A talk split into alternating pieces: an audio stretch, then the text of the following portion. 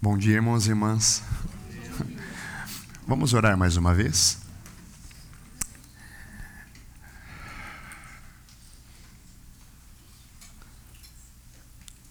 Senhor Jesus, todos nós aqui, como um só, nos rendemos aos teus pés. Tu és o Deus encarnado que deixou a tua glória e se humilhou e veio até nós. Te agradecemos por tua fidelidade, porque tudo o que o Senhor fez e falou foi inspirado pelo Pai, em fidelidade ao Pai. Nós te agradecemos, Senhor, porque na cruz o Senhor aceitou os nossos pecados. O Senhor bebeu o cálice da ira de Deus, que nós mesmos deveríamos beber. O Senhor sofreu o inferno no nosso lugar. Mas te louvamos porque pelo poder do Pai, pelo Espírito Santo, o Senhor ressuscitou, está sentado no teu trono. E como Deus onipresente, tu podes estar em todos os lugares ao mesmo tempo. E nós invocamos a tua presença nesse lugar, Senhor. Queremos aqui nos assentar aos teus pés, ouvir a tua voz, contemplar a tua beleza. Ó Espírito Santo de Deus, abra os olhos da fé, os olhos do nosso coração, para que contemplemos o Senhor Jesus. Seja bem-vindo, Senhor Jesus. E nós também, da nossa parte, agradecemos o teu convite, porque o Senhor é o dono desse momento. Amém. Amém. Irmãos, vamos abrir então as nossas Bíblias em Gênesis capítulo 28.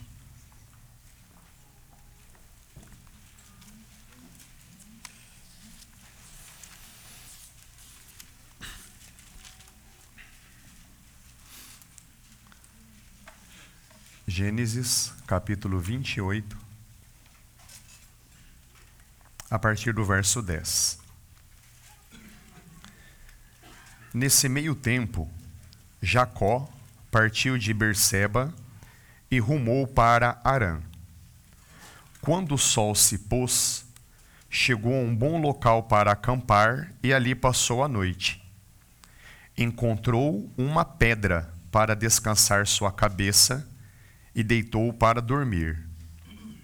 Enquanto dormia, sonhou com uma escada que ia da terra ao céu e viu anjos de Deus que subiam e desciam pela escada. Verso 16. Então Jacó acordou e disse: Certamente o Senhor está neste lugar, e eu não havia percebido. Contudo, também teve muito medo e disse: Como é terrível este lugar! Não é outro senão a casa de Deus, é a porta dos céus.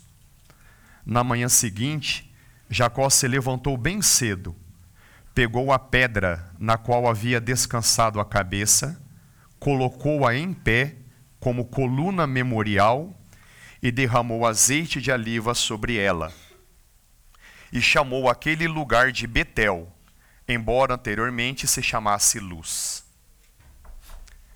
Evangelho de João, capítulo 1.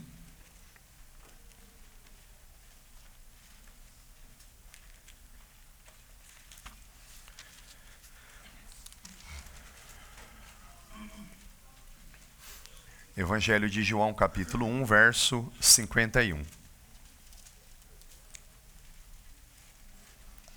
Disse Jesus: Eu lhes digo a verdade. Vocês verão o céu aberto e os anjos de Deus subindo e descendo sobre o Filho do Homem. E por fim, primeira carta de Pedro, capítulo 2, verso 4.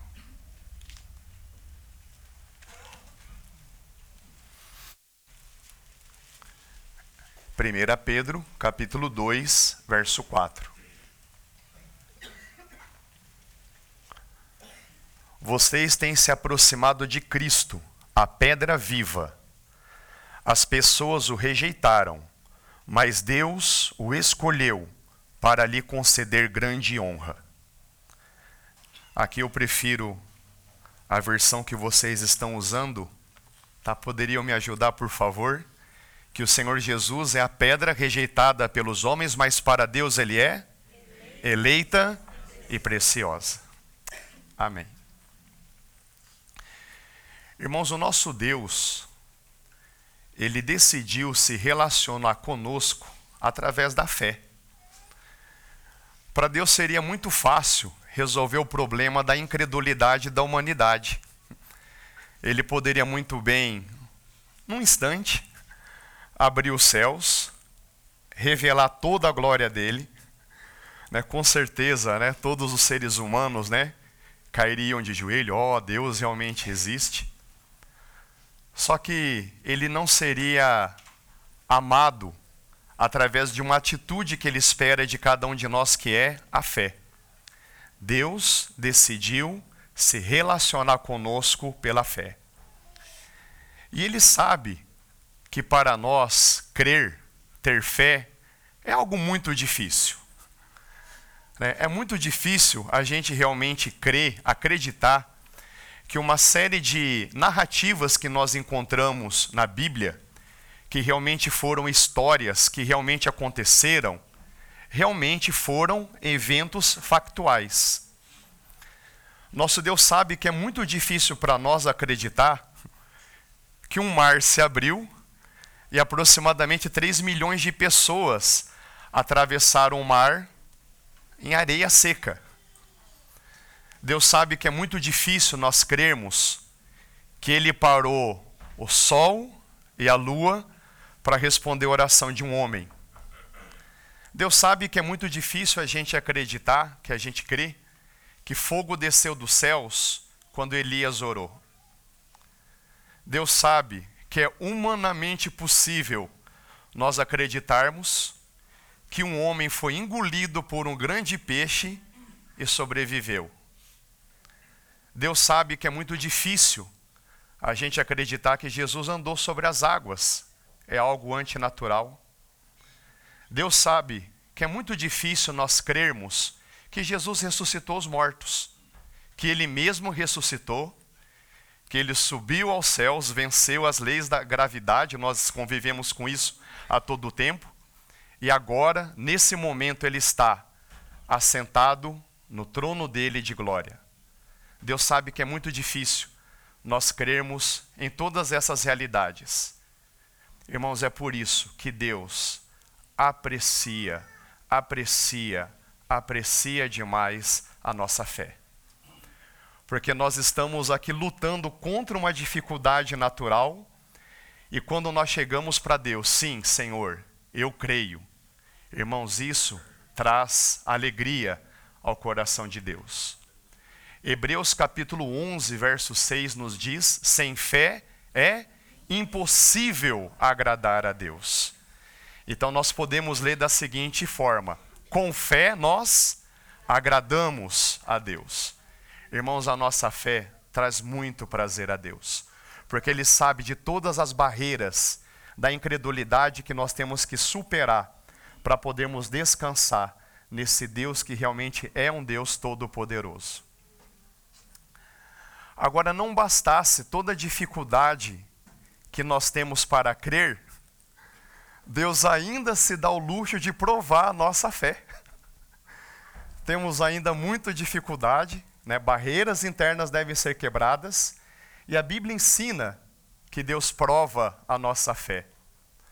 O Deus que, segundo Romanos capítulo 8, capítulo 5, verso 8, diz que prova que nos ama é o mesmo Deus que em 1 Pedro capítulo 1, verso 7 diz que ele prova a nossa fé. O mesmo Deus que prova que nos ama, tendo enviado o Senhor Jesus a morrer por nós, sendo nós pecadores. É o mesmo Deus que prova a nossa fé. E é exatamente isso que está acontecendo na vida de Jacó, o primeiro texto que nós lemos a viagem de Jacó de Berseba até Arã vai inaugurar um período de provas da fé de Jacó. Porque ao longo da história, Deus iria se revelar como Deus de Abraão, Isaac e Jacó. E quando nós lemos a história né, desses chamados patriarcas da fé, todas elas foram marcadas por provas de fé. E essa viagem de Jacó era uma distância de aproximadamente 700 quilômetros, que durava de 20 a 30 dias, vai inaugurar o período de provas na vida de Jacó. E não é à toa que no começo da leitura, acho que os irmãos perceberam, nós temos a seguinte expressão: E o sol se pôs. Irmãos, até mesmo os rabinos, né, os eruditos dentro do judaísmo, eles entendem que essa expressão ela não é por acaso. O sol se pondo significa um período de trevas, um período de provações que Jacó iria passar. Mas o foco aqui da nossa mensagem não são as provas que Jacó passou, mas queremos citar aqui três elementos dessa pernoite em Betel que de uma forma maravilhosa nos apontam para o Senhor Jesus. Nós lemos que Jacó escolheu uma pedra e dormiu sobre ela. Nós lemos que Jacó sonhou com uma escada. Nós lemos que Jacó pegou aquela pedra e a ergueu e a ungiu, derramou azeite sobre ela. Irmãos, é impossível para nós que estamos na nova aliança não enxergarmos aqui o Senhor Jesus como a pedra. E esse vai ser os três pontos, os três focos da nossa mensagem. O Senhor Jesus é a pedra do nosso descanso. O Senhor Jesus é a escada que une céus e terra. O Senhor Jesus é a pedra exaltada e ungida por Deus. E a ironia divina é que à medida que nós contemplamos o Senhor Jesus como a nossa pedra de descanso, como a escada, como aquele que une céus e terra, como a pedra exaltada e ungida. À medida que nós contemplamos essas realidades, a nossa fé é fortalecida. Irmãos, esse é o caminho de Deus para nos fortalecer. Então, o primeiro ponto dessa mensagem, né, o nosso Deus, o Senhor Jesus é a pedra de descanso. Quando nós lemos Hebreus, capítulo 1, a palavra nos diz que, tendo Deus outrora falado, muitas vezes e de muitas maneiras. Irmãos, o nosso Deus, ele fala de muitas maneiras. E muitas vezes ele usa uma figura de linguagem chamado metáfora. Através de figuras, né, como nós lemos há pouco, o nosso Deus de alguma forma vai nos apontar para a pessoa do Senhor Jesus. Apenas para reforçar né, esse argumento, quando nós lemos o livro de Êxodo e o livro de Números, lá nos é dito a respeito de um episódio que uma pedra foi ferida e dela jorrou água para descedentar o povo no deserto. Aí nós vamos para 1 Coríntios capítulo 10, verso 4, quando o nosso irmão Paulo fala com todas as letras: a rocha que seguia o povo no deserto era Cristo. A rocha era Cristo, a rocha que foi ferida e jorrou água. Aí nós vamos para o Evangelho de João, capítulo 7, verso 38, quando o próprio Senhor Jesus diz: Aquele que crê em mim, rios de água viva fluirão do seu interior. Irmãos, se nós combinarmos essas passagens, não há dúvida de dizermos com segurança que o Senhor Jesus é a pedra, ele é a rocha que nós vemos no Velho Testamento, mas de uma forma muito real. Ele é a pedra, ele é a rocha das nossas vidas. O Senhor Jesus é a pedra, é a rocha, como nós lemos em 1 Pedro, capítulo 2, verso 4. É a rocha rejeitada pelos homens, mas, irmãos, todas as pessoas hoje falam bem de Jesus, mas nós temos que entender, irmãos, que são confissões de boca para fora. No interior, no seu coração, não uma, uma entrega, uma convicção verdadeira. Confessa de boca, mas no coração o rejeita. Sim, irmãos, essa é a realidade. O Senhor Jesus é a rocha, é a pedra rejeitada pelos homens. Mas para Deus, Ele é a pedra eleita e preciosa. Gostaria de perguntar para vocês, irmãos, o Senhor Jesus é precioso para você? Podemos repetir aqui uma simples confissão para o nosso Senhor? Poderiam falar após mim, por favor? Senhor Jesus, Tu és a nossa pedra, Tu és precioso para nós. Nós te amamos. Amém. Irmãos, o próprio Senhor Jesus, quando concluiu o Sermão do Monte, aquelas verdades que impactam qualquer ser humano, um nível de reflexão, de exposição da vida, as pessoas ficaram maravilhadas, impactadas. Um discurso ali que nenhum ser humano poderia fazer igual, afinal, o Senhor Jesus é o Deus encarnado. Como é que ele termina o sermão do monte dizendo: Aquele que ouve e pratica as minhas palavras são semelhantes a alguém que construiu a sua casa sobre a rocha. E quem é a rocha, irmãos? É Ele mesmo. Então, quando nós ouvimos o Senhor Jesus, quando nós prestamos atenção naquilo que Ele ensina, naquilo que Ele fala, nós estamos edificando as nossas vidas sobre aquele que é a rocha. E Ele é a rocha de descanso.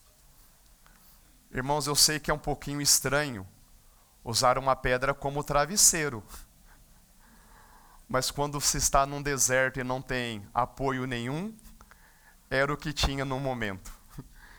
E com certeza o próprio Deus, como diz a palavra, afofa a cama daqueles que lhe pertence. De alguma forma o Senhor Jesus, o nosso Deus, afofou aquela pedra para o nosso irmão Jacó. A tradição judaica diz que Jacó, na verdade, se rodeou por pedras para se proteger dos animais selvagens. E descansou, é a tradição judaica, tá, irmãos? E descansou na mesma pedra que muitos anos atrás foi oferecido o seu pai Isaque pelo seu avô Abraão. Aquela pedra já estava apontando para algo maravilhoso que Deus estava fazendo na pedra de, na, na vida de Jacó. Irmãos, o Senhor Jesus é a nossa pedra de descanso. Ele mesmo disse: Vinde a mim, vocês que estão cansados e sobrecarregados. Vamos usar algumas palavras mais do nosso dia a dia? Vinde a mim, vocês que estão ansiosos. Vinde a mim, vocês que estão deprimidos. Vinde a mim, vocês que estão estressados. Vinde a mim, vocês que estão desanimados. Vinde a mim, vocês que estão desencorajados. Vinde a mim, vocês que estão se sentindo só. Irmãos, tudo isso está dentro do convite do nosso bendito Senhor Jesus. E eu vos darei descanso eu vos darei alívio, eu vos darei cura, eu vos lhe darei libertação, eu vos lhes darei esperança. Vinde a mim, vocês que estão cansados e sobrecarregados, e eu vos aliviarei. Tomem sobre vocês o meu jugo. Em outras palavras, façam de mim a sua pedra de descanso. Edifiquem a sua vida na minha pessoa, e eu lhes darei alívio. Amém? Irmãos, que essa lição preciosa sempre fique firme nos nossos corações. O Senhor Jesus é a pedra de descanso. Um segundo ponto que nós vemos aqui é o sonho de Jacó a respeito da escada. E o Senhor Jesus é a escada que une céus e terra e terra e céus. Irmãos, quando Deus criou esse mundo, quando ele criou esse planeta, ele criou um ponto de contato onde céus e terra se mesclavam aqui. E esse ponto de contato entre céus e terra se chamava Jardim do Éden. O plano original de Deus é que, a partir do Jardim do Éden, com a cooperação do homem, irmãos, isso é algo muito importante. Deus é poderoso, Deus é soberano, Ele pode fazer tudo sozinho, mas Ele decidiu a cooperação humana. Então, com a cooperação de Adão e Eva, ele gostaria que aquele jardim se ampliasse e viesse a tomar todo o nosso planeta. Esse era o propósito original. O jardim do Éden, né, o jardim das delícias, se espalhando para todo o planeta. Só que, infelizmente, a decisão de Adão e Eva foi o pecado. E o pecado cortou essa conexão. Então nós vemos ali os nossos pais humanos, Adão e Eva, sendo retirados do jardim. O jardim passou a ser cuidado por anjos, por querubins.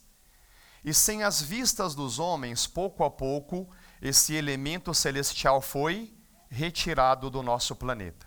Estão acompanhando, irmãos, o desastre que aconteceu? E Deus decidiu então, só ocasionalmente, de vez em quando, abrir os céus. Porque aquele ponto de contato, o jardim do Éden, foi retirado. Então Deus decide, de vez em quando, quando bem me aprover, eu vou abrir os céus. E Deus decidiu abrir os céus para Jacó. E Jacó então tem esse sonho dessa escada de anjos subindo e descendo. Irmãos, mais uma vez, o nosso Deus é Deus e ele age como bem entender. Existem situações em que Deus decide agir diretamente. Só que existem situações que Deus decide usar anjos. Se eu estou lá nos meus momentos de leitura, de estudo, eu posso muito bem sozinho ir pegar um copo d'água, mas eu posso muito bem pedir para minha filha, para minha esposa pegar para mim. Então o nosso Deus, ele pode muito bem agir diretamente ou usar anjos. O próprio Senhor Jesus, em Marcos capítulo 1, foi servido por anjos. Em Lucas, no capítulo 22, naquele, naquela circunstância no Getsemane, o nosso Deus e Pai enviou um anjo para confortar o próprio Deus. Deus enviando um anjo para confortar Deus. Então, irmãos, existe um ministério angelical. Hebreus capítulo 1 diz que os anjos são espíritos ministradores que estão aqui para servir aqueles que herdarão a salvação.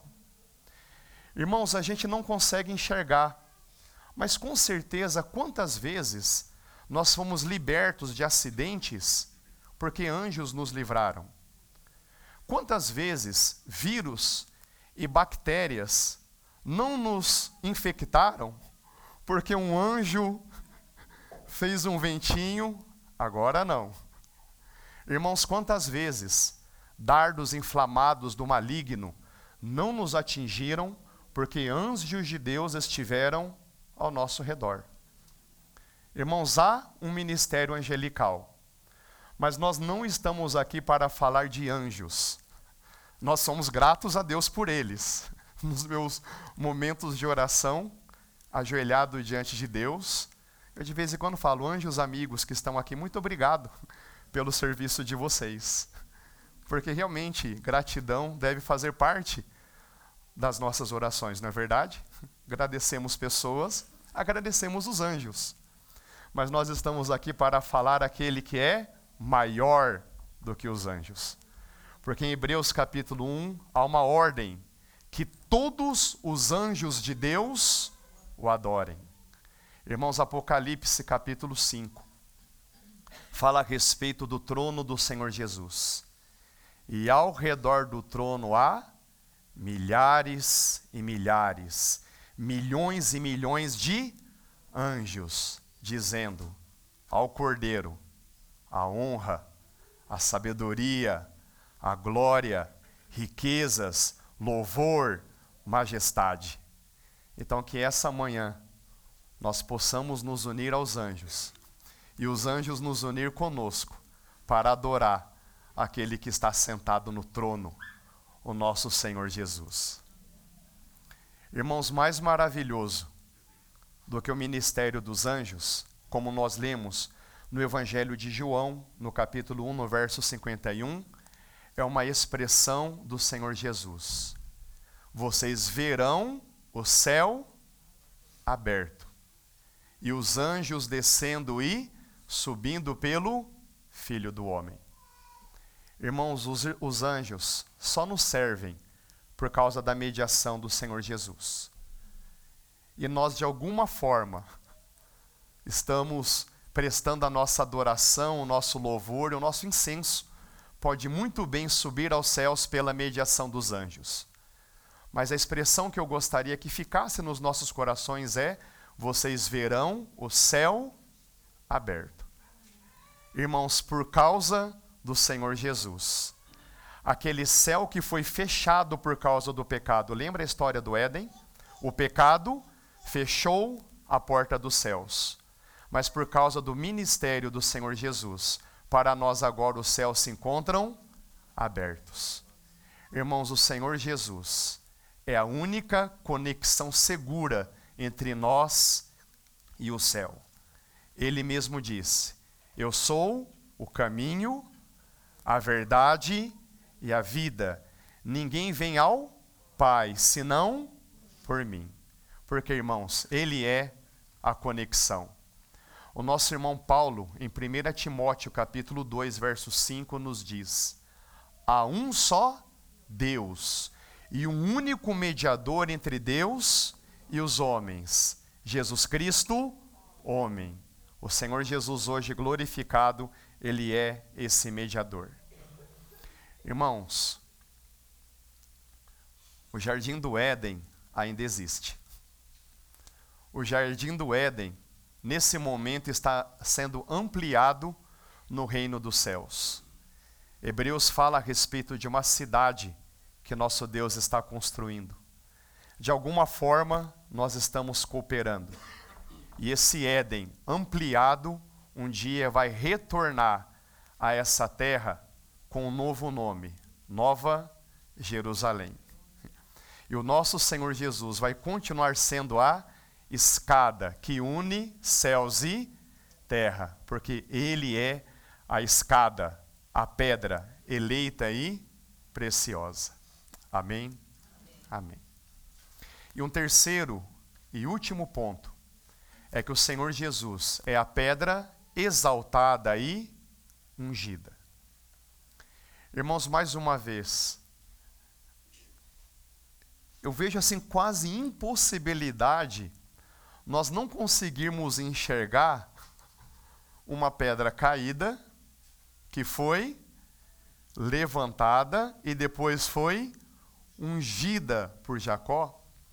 Irmãos, eu vejo quase impossibilidade nós não enxergarmos o nosso Senhor Jesus como aquele que foi crucificado por nossos pecados, como aquele que ressuscitou dos mortos, como aquele que ascendeu aos céus. E ascendido aos céus, nos diz a palavra, ele recebeu a promessa do Espírito Santo como homem glorificado. Irmãos, no ano 33 da nossa era, Aqui nesse planeta, em especial na cidade de Jerusalém, estava acontecendo uma festa chamada Pentecostes. Só que ao mesmo tempo dessa festa aqui na terra, estava acontecendo uma cerimônia nos céus. Nos céus, o Senhor Jesus estava sendo reconhecido como aquele que venceu a morte, venceu o pecado, venceu o inferno, venceu o inimigo ressuscitou e ele estava lá recebendo como homem glorificado a bênção, a unção do Espírito Santo. E o Espírito Santo, como aquela coroa, né, como aquela joia preciosa do Senhor Jesus, começa a ser é, derramado sobre o seu corpo e ele pega aquela bênção e derrama sobre nós, que é a sua igreja. Irmãos, o Espírito Santo, ele toma todas as virtudes, todas as excelências do Senhor Jesus e transmite a cada um de nós.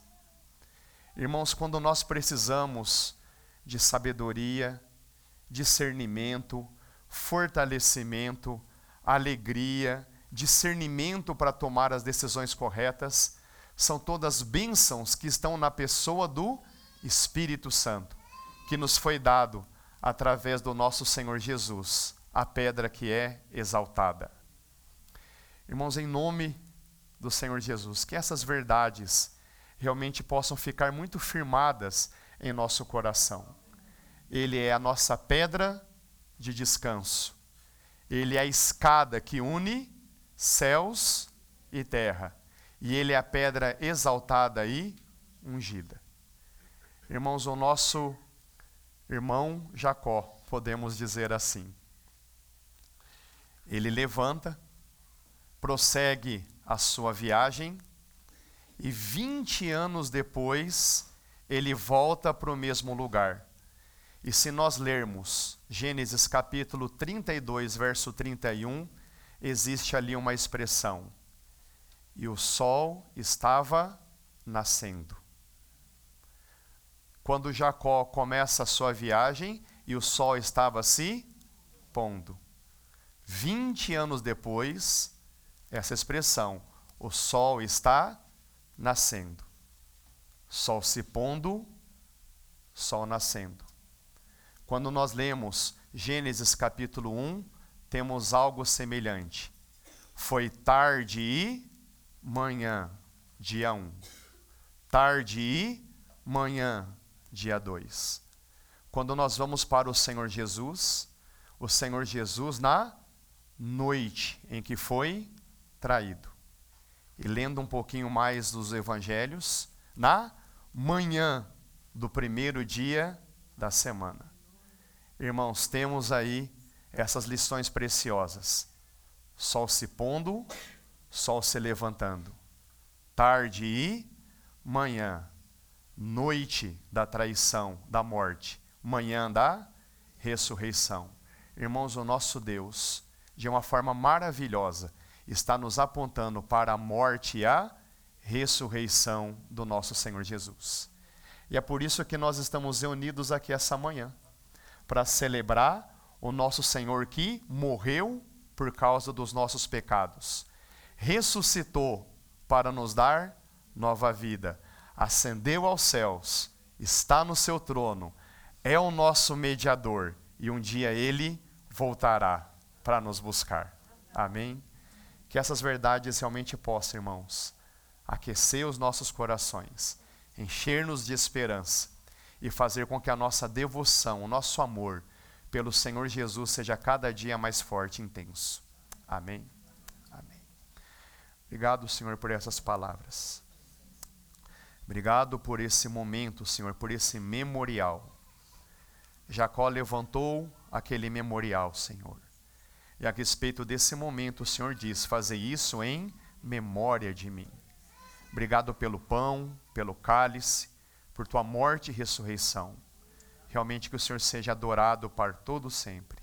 Amém.